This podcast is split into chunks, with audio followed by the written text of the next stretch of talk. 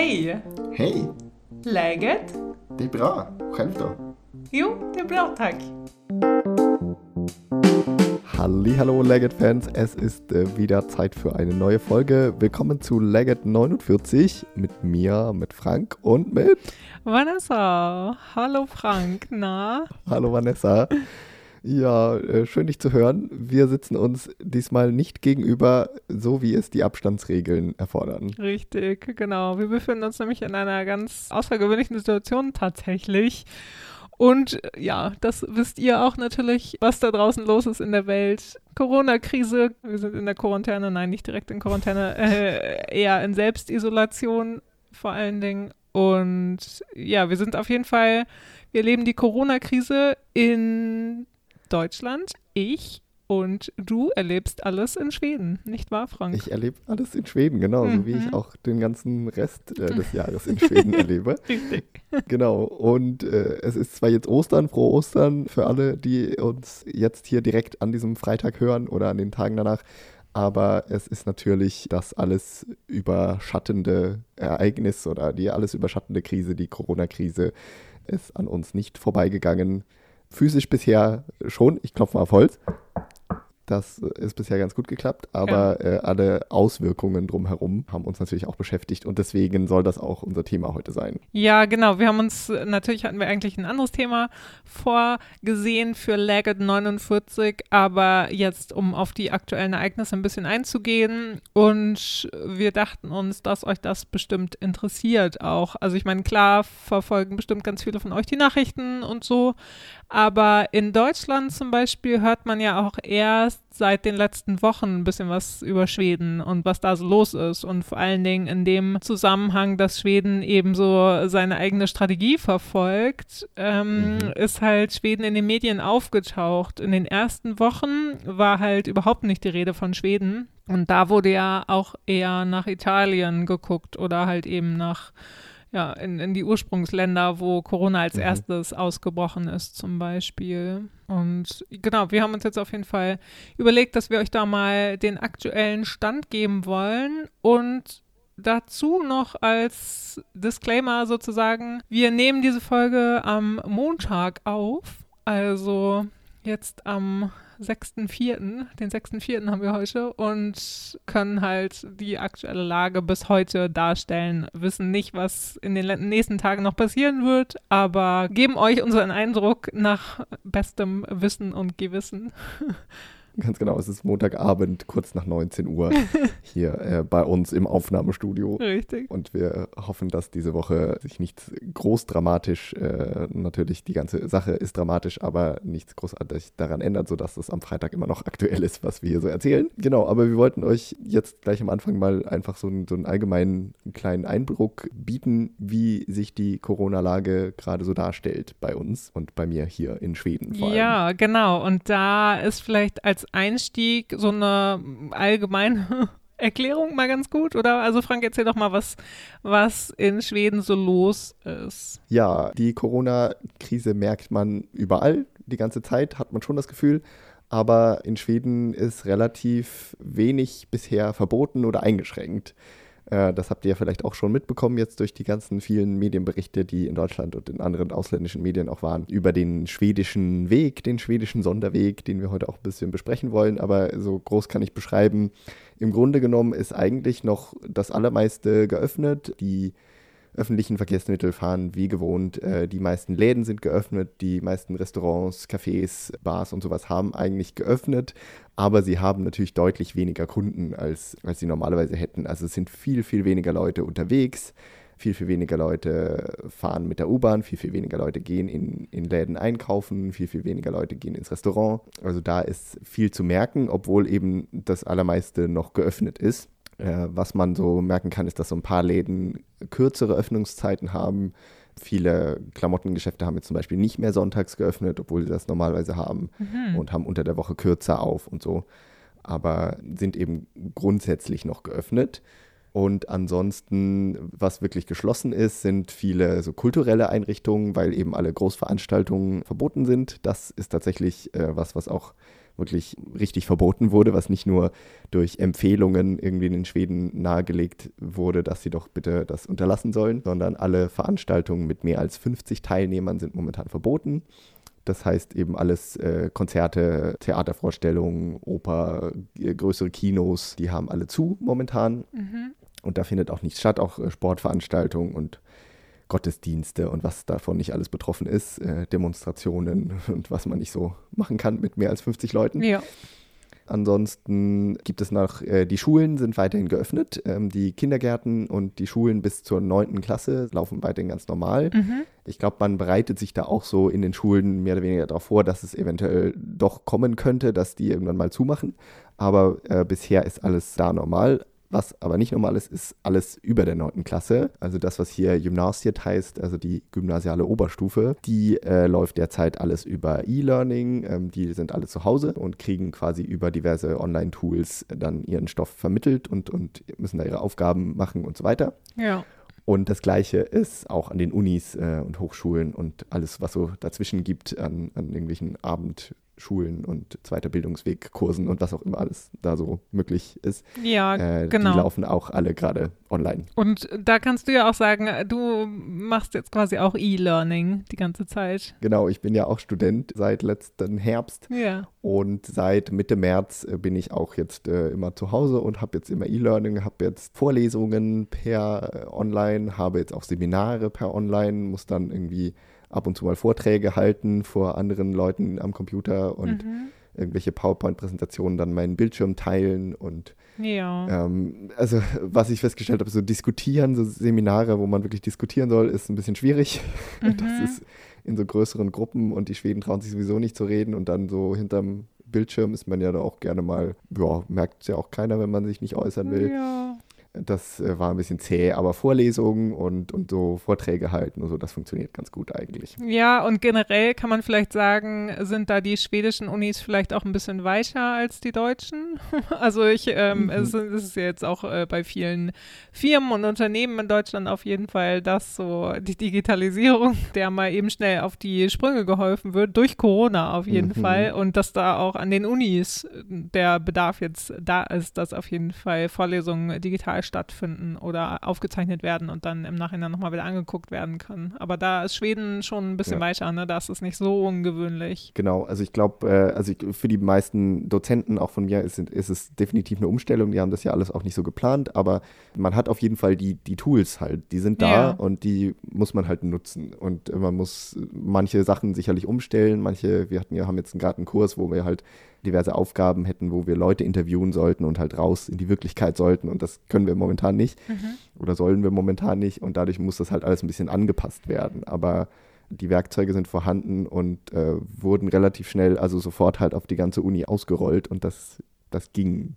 ganz gut. Ja. Also ich glaube, hier ist es vielleicht auch noch ein bisschen normaler, dass man auch so Online-Kurse macht. Mhm. Äh, viele so einzelne Kurse werden ja auch hier in Schweden grundsätzlich online angeboten und die kannst du von zu Hause aus machen und äh, abends oder wann auch immer man das dann studieren will. Und dadurch äh, hat man da vielleicht auch schon so eine gewisse Vorbereitung für sowas gehabt. Ja, na gut, zurück zu Corona und wie Schweden damit umgeht. Und vor allen Dingen wurde ja die Strategie kritisiert im Gegensatz zu halt anderen, allen anderen europäischen Ländern, dass die halt weniger streng vorgehen und eher laxer mit ihren Regelungen sind.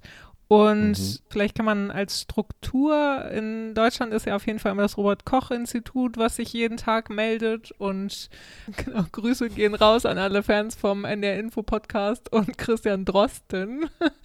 ähm, wie sieht es denn in Schweden aus? Da gibt es doch bestimmt auch tägliche Infos, oder? Ja, hier gibt es jeden Tag um 14 Uhr eine Pressekonferenz von Folkhälsomyndigheten, mhm. der Volksgesundheitsbehörde, wenn man sie wörtlich übersetzt. Mhm. Auch so ein schönes schwedisches Wort, die Volksgesundheit. ja. Ja, genau. Die sind auf jeden Fall die oberste Seuchenschutz-, Virenschutzbehörde in Schweden. Ja. Und nur so als ganz kleiner politikwissenschaftlicher Exkurs dazu, aber in Schweden sind die Behörden, die es hier so gibt, relativ eigenständig und relativ wichtig. Also die Minister, die dann für die Behörden zuständig sind, die sind gar nicht so wichtig, sondern es ist halt die Behörde und die hat ihre Chefs und die hat ihre Experten und die sind dann die, die für sowas verantwortlich sind. Es gibt zum Beispiel keinen Gesundheitsminister in Schweden. Äh, es gibt eine Ministerin, die für Sozialversicherungen zuständig ist, glaube ich, die ist jetzt auch immer bei den Pressekonferenzen mit dabei und so. Aber das Gesundheitswesen ist ja auf Landsniveau dezentralisiert. Das heißt, es sind die einzelnen Regionen dafür zuständig. Mhm. Und da gibt es dann eben diese übergreifende, die Volksgesundheitsbehörde, die sich dann eben so um, um sowas wie Viren und, und Seuchenschutz und sowas kümmert. Okay. Und die sind eben relativ eigenständig und die, man sagt eben auch in der die Regierung, die Minister, wenn die Pressekonferenzen und so haben, ja, wir hören auf den Rat unserer Experten. Und unsere Experten sind die von Folkhälsomyndigheten und solange die Sachen empfehlen, dann hören wir darauf. Ja. Und so ist das jetzt auch. So ist das jetzt auch, genau. Und da gibt es bei Folkhälsomyndigheten nochmal eine ganz zentrale Person und das ist der Anders Tegnell der ist der Staatsepidemiologe. Mhm, haben genau, wir auch vorher nochmal nachgeguckt. Richtig. das ist quasi der oberste Virenschützer Schwedens.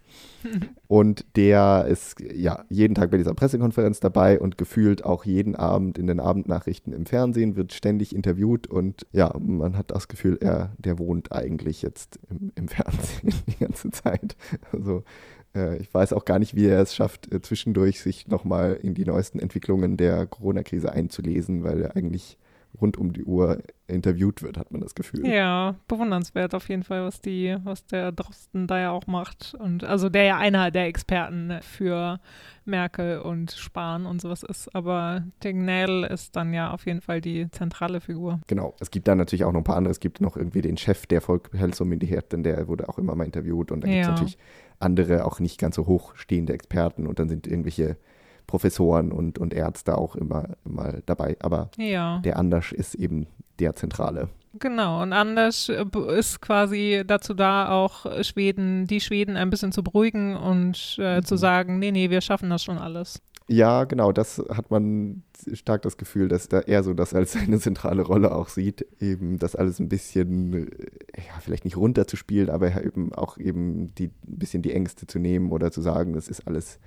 nicht ganz so schlimm oder wir können auch trotzdem weiterhin zur Arbeit gehen, wenn wir gesund sind und so. Da ist ja die schwedische Strategie einfach ein bisschen entspannter und das wird so durch den Anders ein bisschen ähm, symbolisiert, weil er eben der ist, der diese Botschaft jeden Tag gebetsmühlenartig wiederholt. Ja, genau. Und was ja auch immer irgendwie genannt wird oder, oder in Vergleichen von Ländern und sowas ist dann ja immer so die Anzahl an Intensivkrankenhausplätzen für die Leute, mhm. die letztendlich dann beatmet werden müssen und dann auf Intensivstationen landen. Und das sieht auch nicht so rosig aus in Schweden, oder? Da können wir auch ein bisschen aus äh, eigener Erfahrung reden und so, ja. dass wir da nicht so ein gutes Gefühl haben, oder?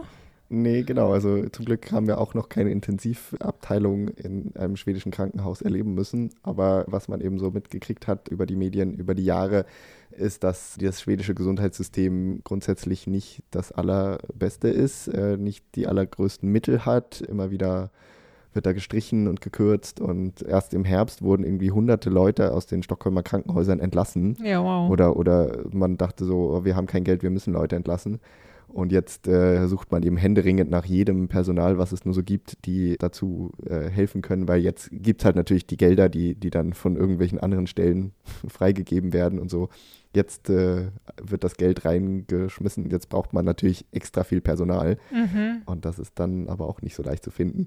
Genau, aber ja, also wir haben nicht so den Eindruck, dass das Gesundheitssystem so richtig super funktioniert und das eben in, in der normalen Situation. Und jetzt ist ja wirklich eine Extremsituation. Ja, genau. Und also ich meine, klar, so eine Pandemie halten wahrscheinlich die wenigsten Gesundheitssysteme aus in Ländern, aber in Schweden, ja, denken wir schon, dass das äh, relativ schnell schlapp machen könnte, wenn es halt um die Wurst geht. Und das Ding ist ja auch, also was ich halt so ein bisschen über Facebook, über meine Bekannten in, in Schweden, in Stockholm mitkriege, ist ja auch, dass die, die in der Medizin arbeiten, so zum Beispiel eine Krankenschwester, die halt auch irgendwie jetzt geschrieben hat, so dass sie auf jeden Fall lange Schichten arbeitet und dass da ja auch äh, Leute krank werden, Kollegen, Kolleginnen krank werden und sowas und sie dann halt mhm. extra einspringen muss und ja, lange Schichten oft arbeitet und so und da echt auch in ihre Grenzen geht. Und das ist ja auch kein Einzelfall. Und dass die da auf jeden Fall halt auch nach dem Motto arbeiten, äh, wir sind für euch da, bleibt ihr bitte zu Hause. Ja, definitiv. Und da hört man immer wieder Geschichten eben von, von Leuten, die wirklich an ihre Grenzen gehen, weil sie sehr viel und lange arbeiten und sich auch vielleicht ein bisschen fragen, wie, wie lange sie das letztendlich durchhalten. Aber bisher hat es geklappt, soweit äh, grundsätzlich. Was jetzt auch gemacht wurde in Stockholm in, in der Umgebung, dass so Lazarette, also wie nennt man sowas, so, so Feldkrankenhäuser eingerichtet wurden. Also zum Beispiel auf Stockholms Messer, also dass da Krankenhausbetten eingerichtet wurden. Und du hast auch gesagt, äh, Intensivplätze sogar. Auf jeden Fall, dass da halt Leute auch gepflegt werden können, die an Corona erkranken. Genau, ja, da hat man so ein kleines äh, Feldkrankenhaus, Lazarett, wie auch immer man das nennt, eingerichtet. Ja. Mit einer gewissen Anzahl an Betten in der Messe, was ja eigentlich eine gute Verwendung ist, weil jetzt sowieso keine Messen stattfinden können aktuell. Da gibt es ja den Platz und äh, das wurde vom schwedischen Militär eingerichtet. Also da hat das Militär quasi seine Gesundheitsressourcen zur Verfügung gestellt jetzt für das zivile Gesundheitssystem. Ja. Und äh, hat das aufgebaut und das ist jetzt auch in Betrieb. Ich glaube, das kann auch noch erweitert werden, wenn noch mehr Plätze vonnöten sind, sozusagen. Genau, deswegen wahrscheinlich auch diese Begriffe, ne, Lazarett und sowas. Das ist doch, äh, kommt mhm. ja aus der Militärsprache, glaube ich. Ne? Und ich glaube, in Göteborg hat man auch sowas eingerichtet. Ich glaube, ein bisschen kleiner wahrscheinlich, weil Göteborg ja auch nicht ganz so groß ist, aber ja. eben da gibt es auch so ein Militär- irgendwas Krankenhaus, wie auch immer man das jetzt nennt. Mhm. Ja, dann gehen wir mal von, von der Allgemeinlage weg und hin zu unseren persönlichen Erlebnissen, oder? Also dann können wir ein bisschen von uns erzählen und von unseren Alltagen, wie wir das so gerne machen in Laggett. Ganz genau.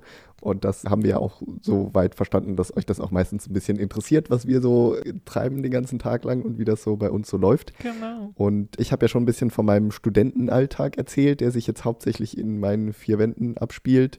Äh, ich bin jetzt meistens in der Küche, bewege mich zwischen Küche, Schlafzimmer und Wohnzimmer. Äh, du bist ja eigentlich schon Homeoffice gewöhnt, mhm. Vanessa, aber bei dir, wie hat sich das bei dir geändert auf deine Arbeit?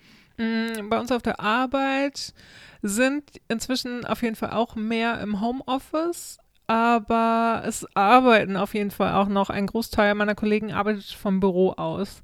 Also das Ding ist halt, dass im schwedischen Radio wird ja auch jeden Tag ähm, hundertmal gesagt, wenn man Symptome zeigt, soll man auf jeden Fall zu Hause bleiben. Mhm. Und das hat mein Chef auf jeden Fall auch befolgt die letzten Tage. Dadurch war er halt die letzten Wochen auch ziemlich äh, oft im Homeoffice. Mhm. Und sonst ist es so ein bisschen, dass wir das individuell entscheiden können. Also, dass auch ja, meine Kolleginnen das individuell so ein bisschen entschieden haben und dass jetzt zwei auf jeden Fall regelmäßig aus dem Homeoffice arbeiten.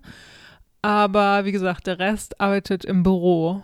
Und ja, da sind die auch relativ viele. Also da halten sie auf jeden Fall nicht mhm. den zwei Meter Abstand. Da läuft okay. alles noch ein bisschen laxer, würde ich sagen, auch. Aber die achten halt, also sobald, wie gesagt, also mein Chef irgendwie, der dann sofort zu Hause geblieben ist, auch.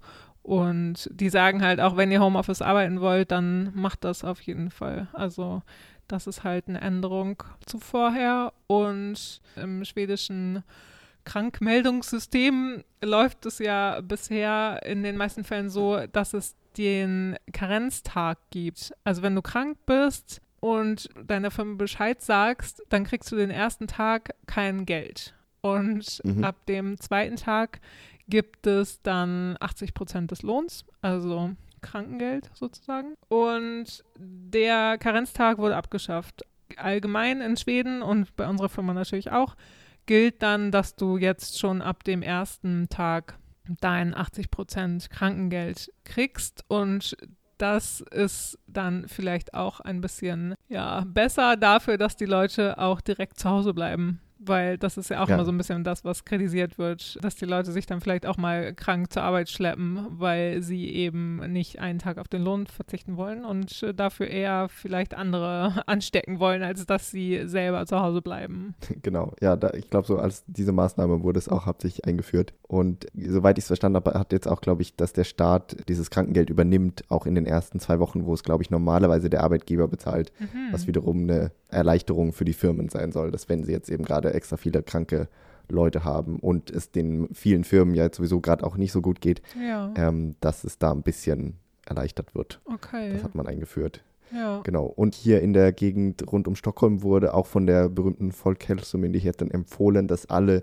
die zu Hause arbeiten können, sollen doch bitte zu Hause arbeiten. Also das war so eine deutliche Empfehlung. Ja, Nur ist ja dein Job auch so ein bisschen außerhalb und auf dem Land. Da ist es vielleicht auch nicht ganz so dringend, aber hier wurde es auf jeden Fall empfohlen. Und in meinem Job, den ich ja auch noch so ein bisschen nebenher mache, neben meinem Studium, da ist es auf jeden Fall auch so, dass wir alle von zu Hause arbeiten. Da ist das Büro, wurde geschlossen. ja, okay. Wir haben jetzt nur noch eine Kollegin, die da täglich da ist und quasi die Post entgegennimmt und Briefe verschickt, wenn wi- wichtige Sachen per Post geschickt werden müssen. mhm. Ansonsten ist, ist da theoretisch zumindest keiner da. Ich glaube, ab und zu ist doch mal noch jemand im Büro. Ja, also es ist dann so ein bisschen nach eigenem Ermessen auch so, ne? Wird es ja auch dann gehandhabt. Ich kann es auch, also von, von einer Freundin auch sagen, die ist auch zu Hause. Und das ist halt auch eher mein Eindruck. Also in der, in der deutschen Presse ist es dann ja schon eher verbreitet gewesen, dass die Leute halt gesagt haben, so, oh ja, die Schweden, die feiern alle da im Skigebiet in Urde und so, alles komisch, alles verrückt und so. Die sollen mal zur Besinnung kommen. Bei den Leuten, mit denen ich halt zu tun habe, so Freunde und Kollegen und sowas, die haben sich da halt schon drüber Gedanken gemacht und Mhm. die sind auch schon zu Hause geblieben und schränken ihre Sozialkontakte auf jeden Fall auch eher ein. Das Ding war halt schon dann das von ein paar Wochen oder auch jetzt irgendwie noch, wenn man dann irgendwie vielleicht an einem Hotspot spazieren geht oder sowas, dass da halt nicht wirklich auf Abstand geachtet wird oder auch in Cafés zum Beispiel oder so. Also dass es das auch teilweise noch gibt, dass da die Leute ein bisschen ja, bedenkenlos sich einfach durch die Gegend bewegen. Also das gibt's auch. Es gibt halt, ja, also nach meinem Eindruck auch so ein bisschen so, so beide Seiten. Also dass es natürlich auch Mhm. die Leute gibt, die sich äh, Gedanken machen und auch die Leute, die halt zu Hause bleiben und ja, sich einschränken auf jeden Fall. Aber dann gibt's halt auch, ja, und die Leute, die da ein bisschen weniger bedenken, ja, die da einfach bedenkenloser durch die Gegend tüdeln. Ja, genau, das merke ich auch so in, in meinem Alltag, den ich hier so nebenher habe. Also wir gehen auch jeden Tag spazieren und dass man da jetzt groß merken würde, dass die Leute beim Spazierengehen noch Abstand halten, finde ich eigentlich nicht. Also da gehen auch sehr Leute sehr eng an einem vorbei. Ja. Ähm, und wenn man so einkaufen geht, also im normalen Supermarkt, da war das bisher lange auch nicht, dass ich das Gefühl hatte, dass die Leute da Abstand halten. Jetzt aber seit dem Wochenende, seit Ende letzter Woche, wurden jetzt in beiden Supermärkten, die hier bei uns in der Nähe sind, auch so Plakate aufgehängt, so von wegen halten Sie Abstand. Und es wurden so Markierungen auf dem Fußboden aufgeklebt, anderthalb Meter Abstand halten. Mhm. Anderthalb sind es hier bei uns. Ich weiß gar nicht, ob es jetzt zwei sind in Deutschland. Wie ist bei euch der Abstand? Uh, ich glaube zwei Meter, oder? Auch, oder anderthalb, ich weiß nicht. Also ich glaube, im Supermarkt waren es aber auch anderthalb Meter, Hm. soweit ich mich erinnere. Okay, ja. Irgendwo habe ich auch jetzt ge gelesen oder gehört, dass mindestens ein kleiner Elchabstand soll man Ja, zwischeneinander halten. Das ist dann die, die schwedische Übersetzung dieses Genau. Abstandhaltens. Ja.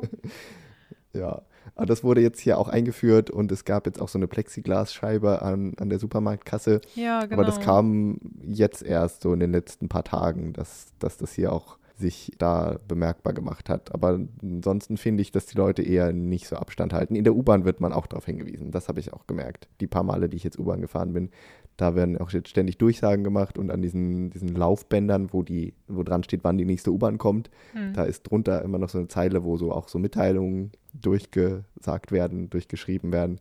Und da steht jetzt auch immer, verteilen Sie sich in allen Wägen und stehen Sie nicht zu nah beieinander und fahren Sie möglichst nicht im, in der Rush Hour, wenn Sie es vermeiden können und, Mhm. und sowas. Also man wird immer darauf hingewiesen jetzt, aber so richtig alle halten sich nicht dran.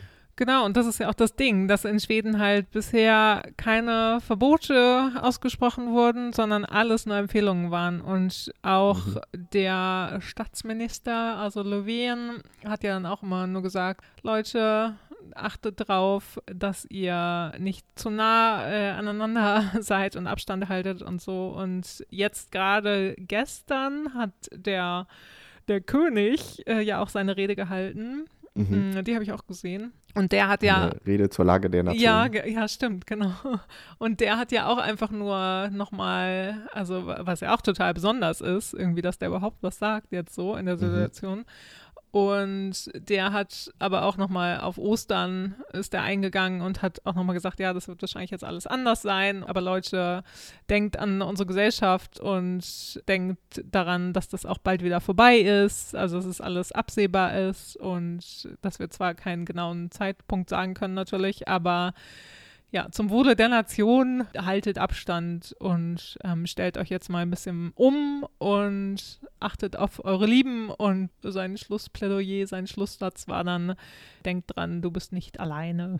Also mhm. halt auch so ein bisschen so, so, so einschwörend, so ein bisschen eher und auf jeden Fall, ja, auch nichts von verboten und so. Und das, ja. das ist ja auch immer das, was im Ausland auf jeden Fall kritisiert wird, dass mhm. keine Verbote gemacht werden. Weil warum, ja. also warum? Weil man glaubt, dass die Schweden auf Empfehlungen hören? Ja, anscheinend. Also genau, ich, das war, so war das auch. Ich habe die, die Rede vom Ministerpräsidenten neulich gesehen, die war auch irgendwie vor ein, zwei Wochen oder so, hatte der dann auch so eine Rede gehalten und ich habe die also die war so fünf Minuten lang und danach habe ich gedacht, oh Gott, der hat eigentlich überhaupt nichts gesagt. Es war nur so wischiwaschi, war so mein Eindruck. Und dass er, er meinte halt so, ja, äh, es ist eine ernste Zeit und wir müssen jetzt alle unseren Teil dazu tun, dass sich das nicht weiter ausbreitet und so. Und dann ja. so, ja, ja, ja, das haben wir jetzt alle hundertmal gehört. Und danach wurden aber von den schwedischen Kommentatoren, war die alle so, ja, das war jetzt eine seiner besten Reden überhaupt. Ui. Es war eine richtig ernste Rede und da hat er nochmal richtig deutlich gemacht, um was es jetzt geht. Und ich dachte so, äh, was? Der hat eigentlich überhaupt nichts gesagt, fand, fand ich. Aber äh, genau, so äh, unterschiedlich reagiert man wahrscheinlich auf das. Und so geht es vielleicht auch vielen Deutschen, die diese schwedische Situation sich jetzt gerade angucken, entweder als Deutsche hier in Schweden oder eben aus Deutschland hier auf Schweden blicken und sich fragen, was ist da eigentlich los? Warum machen die das nicht? Oder warum machen die es eben so anders? Ja, genau, das ist ja einfach so dieser grundsätzliche kulturelle Unterschied auch, oder? Mhm. Also, dass eben, ja, die Schweden eher auf Subtilitäten ansprechen und man das in Deutschland eigentlich nicht deutlich genug sagen kann. Ja, genau, definitiv. Und natürlich gibt es hier ein großes Grundvertrauen in den Staat, was definitiv größer ist, als es in Deutschland ist und sicherlich größer in, als in ganz vielen anderen Ländern. Ja. Und dass man dann eben auf die Empfehlungen und die Ratschläge von den staatlichen Behörden halt doch tendenziell eher hört, ohne dass die einem jetzt gleich den ganzen Alltag verbieten müssen. Und das gibt es definitiv. Wie weit das natürlich jetzt ausreicht in der aktuellen Situation, also ob man wirklich mit diesen Empfehlungen und, und Ratschlägen so weit kommt, dass man die, die Epidemie eindämmen kann, das wird man wahrscheinlich halt erst danach sehen können. Ja, genau. Also das ist ja halt so ein Ding, was man, was man überhaupt nicht voraussagen kann. Aber andererseits ist ja schon, also ich meine, also es gucken ja alle irgendwie nach Korea und sowas, also die das halt, oder Singapur irgendwie, die das halt besonders gut mhm. gemacht haben und sich daran ja auch orientieren, vernünftigerweise. Und wenn Schweden dann irgendwie sagt, so, äh, nee, das machen wir nicht. Wir äh, betrachten das mal so ein bisschen entspannter und das ist halt schon irgendwie so ein bisschen so, hm, okay, machen die da jetzt ein kleines Experiment? Also die können ja auch nicht sagen, wie es läuft, natürlich, wie, wie alle anderen ja. das auch nicht sagen können. Aber also wenn man mal die anderen skandinavischen Länder vielleicht nochmal kurz als Vergleich hinzuzieht, kann man mhm. ja schon sagen, dass Dänemark, Norwegen und Finnland auf jeden Fall schnell und auch anders reagiert haben als Schweden. Ne? Die haben mhm. ihre Grenzen ziemlich schnell dicht gemacht und da läuft das ja auch langsamer, oder? Also ich meine, ich habe jetzt irgendwie die letzten Tage auch aktuelle Zahlen gelesen, wo die nicht so hoch waren wie in Schweden. Also sowohl Kranke, mhm. Corona-Kranke als auch Tote. Ja, genau. Das habe ich auch gesehen, dass die Statistik da auf jeden Fall für die anderen nordischen Länder da spricht. Ja. Nicht für diese schwedische bisschen laissez-faire-Attitüde. Das wird natürlich hier auch in Schweden diskutiert. Also das fragen die Journalisten ja auch den Anders Tegnell und die anderen, die dafür zuständig sind. Alle anderen Länder machen das doch anders. Warum machen wir das nicht so? Ja. Und so eine richtig total überzeugende Antwort habe ich nicht gehört, aber es gibt so ein paar Sachen, die irgendwie dann doch einleuchten. Also es gibt zum Beispiel die Begründung, warum sind die, Schu die Schulen hier bei uns nicht geschlossen? Weil dann eben die Volkhälsomyndighet dann sagt, ja, dann äh, müssen ganz viele Leute zu Hause bleiben, die im Gesundheitssystem gebraucht werden. Also Ärzte, Krankenschwestern, Pfleger, die alle eben Kinder haben, die in der Schule im schulpflichtigen Alter sind oder in, im Kindergarten gehen, die müssen dann zu Hause bleiben und auf ihre Kinder aufpassen, dann fehlen uns ganz viele Leute im Gesundheitssystem. Das bringt uns nicht weiter. Und da hat man anscheinend Berechnungen gemacht und sagt, das ist so momentan besser.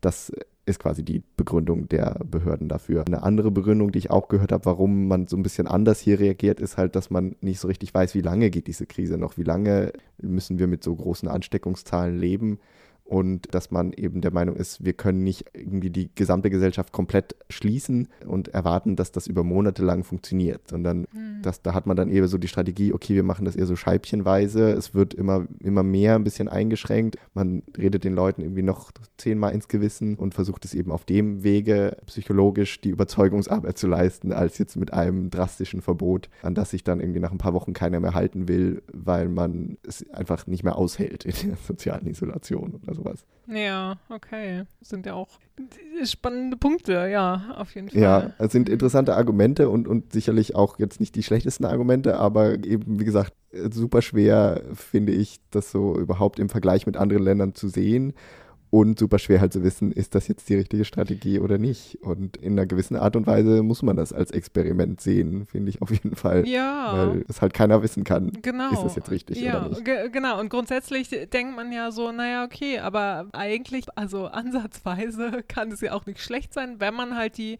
Risikogruppen isoliert. Also wenn man sagt, Alte und mit Vorerkrankungen sollen zu Hause bleiben vor allen Dingen und dass man halt so so ein bisschen dem entgegenwirkt, also versucht mhm. dem entgegenzuwirken, dass sich das halt schneller ausbreitet und dass man genau halt sagt, die Risikogruppen sollen zu Hause bleiben und hier in Deutschland wird ja jetzt auch inzwischen, glaube ich, diskutiert, dass, dass man das erstmal wieder lockert und also dass man ähnlichen Ansatz, glaube ich, verfolgt. Also dass das Risikogruppen zu Hause bleiben sollen mhm. und das auf jeden Fall auch die Kontaktsperre sozusagen auch aber ein bisschen gelockert werden soll für Leute, die alleine leben zum Beispiel. Weiß mir auch nicht, was das alles für psychische Auswirkungen haben kann ja. und so. Und, ja. und in Schweden ist ja auf jeden Fall auch im Moment noch der Eindruck eben, dass die Wirtschaft das auf diese Weise besser wegstecken kann und auf jeden Fall auch, wenn die Kinder halt nicht zu Hause betreut werden müssen, die kleinen Kinder,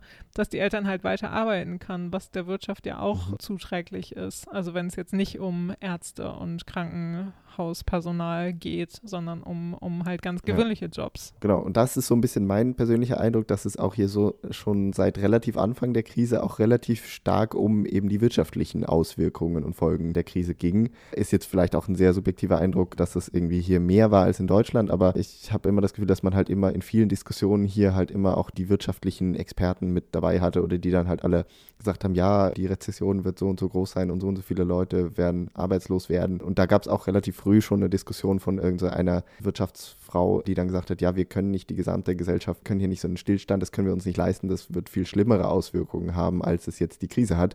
Wie auch immer man das jetzt vergleichen kann, weil es ja nicht hier um, um Menschenleben geht. Aber ja, genau. ähm, das wurde halt auch von Anfang an relativ stark diskutiert und mhm und steht hier schon auch stark im Mittelpunkt, dass man eben versucht, nach der Krise, dass dann möglichst viele noch einen Job haben. Ja, apropos, wer dann der Sozialstaat hier ist, ne? Deutschland oder Schweden, wer da mehr ja, genau. an die Wirtschaft und wer da mehr an die Menschen denkt und so. Also, ja. Äh, ja. ja. Und dabei wird auch immer, eigentlich immer auch betont, ja, Schweden steht da sehr gut da, was jetzt so die Staatsschulden angeht, dass eigentlich der Staat könnte eigentlich ganz viel Geld investieren in, in alle möglichen Rettungsmaßnahmen, weil man halt eine relativ niedrige Staatsschuld hat, ja. auch wirklich mit Deutschland zum Beispiel. Aber da hält sich der Staat, glaube ich, auch so ein bisschen zurück. Also es wurden viele irgendwelche Maßnahmen beschlossen, aber wirklich mit anderen Ländern ist es auch teilweise noch ein bisschen wenig. Ja. Hm. Man, man versucht, dass das möglichst so klappt. Wahrscheinlich ist die Hoffnung. Ganz aktuell kommt ja auch so ein bisschen immer mehr Tote in Schweden und so und dass da vielleicht auch aktuell umgelenkt wird oder in eine andere Richtung jetzt mal gedacht wird oder so. Also das hm. bleibt ja auch abzuwarten. Ja, genau. Was jetzt auch gerade in den letzten Tagen auch besonders aktuell war, dass es halt auch sehr viele in vielen Altenheimen und, und Altenpflegeeinrichtungen sich der Virus verbreitet hat. Und da ist es mhm. natürlich ja gerade besonders gefährlich. Und was auch stark diskutiert wurde, ist eben, dass gerade das, das, Personal in diesen alten Pflegeeinrichtungen eben oft keine gute Schutzkleidung hat. Oder dass halt gerade so Leute, die in so häuslicher Pflege arbeiten, die also Leute besuchen, die mit dem Auto rumfahren und verschiedene Patienten dann pflegen oder, oder Kunden oder wie auch immer die man dann nennt, ja. dass halt gerade solche Leute eigentlich ganz gut das Virus verbreiten können, weil sie ja überhaupt keine Schutzkleidung haben mhm. und am Tag, was weiß ich, wie viele Leute treffen, die alle irgendwie eine Risikogruppe sind. Und ja. da ist die Ausstattung wohl auch nicht sonderlich gut, ähm, leider. Mhm.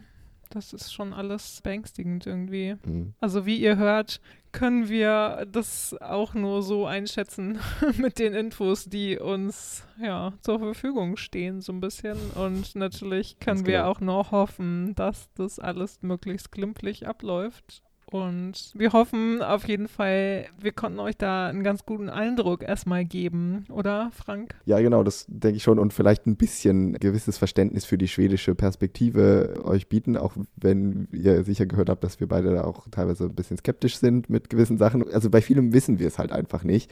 Und da weiß es ja auch anscheinend keiner der Experten. Aber das, das war so ein bisschen auch unser Ziel, nochmal die schwedische Perspektive zu erklären, warum die Schweden vielleicht ein bisschen anders ticken, auch in dieser Situation. Ja, genau. Abschließend kann ich vielleicht auch noch sagen, in Deutschland kenne ich niemanden von meinen Freunden, der Corona hat, also der krank ist oder sowas, oder der es überstanden hat. Aber in Schweden, also zwei Leute auf jeden Fall, die ich kenne, hatten das wohl. Also sie konnten nicht getestet mhm. werden, natürlich aber die hatten auf jeden Fall Symptome und denken auch, dass sie es hatten. Okay, ist ja gut, dass sie das überstanden haben. Ja, genau. Das jetzt nur so als, als, als Abschluss vielleicht. ja. Uns geht's noch gut. Genau.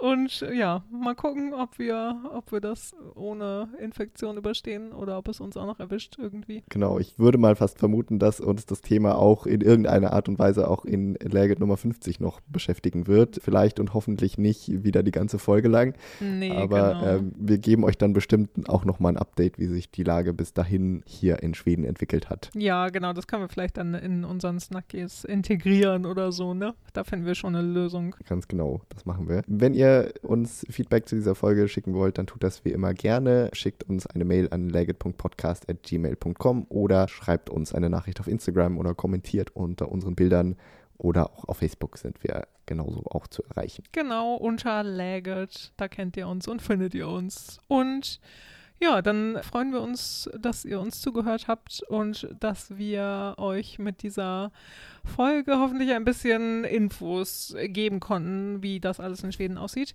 Und wir sagen bis zum nächsten Mal. Wir wünschen nochmal frohe Ostern, die wir euch hoffentlich ja, genau. versüßt haben mit dieser wunderbaren äh. Krisenfolge. Bleibt gesund vor ja. allen Dingen. Genau, bleibt gesund, bleibt zu Hause, macht es gut und hey do.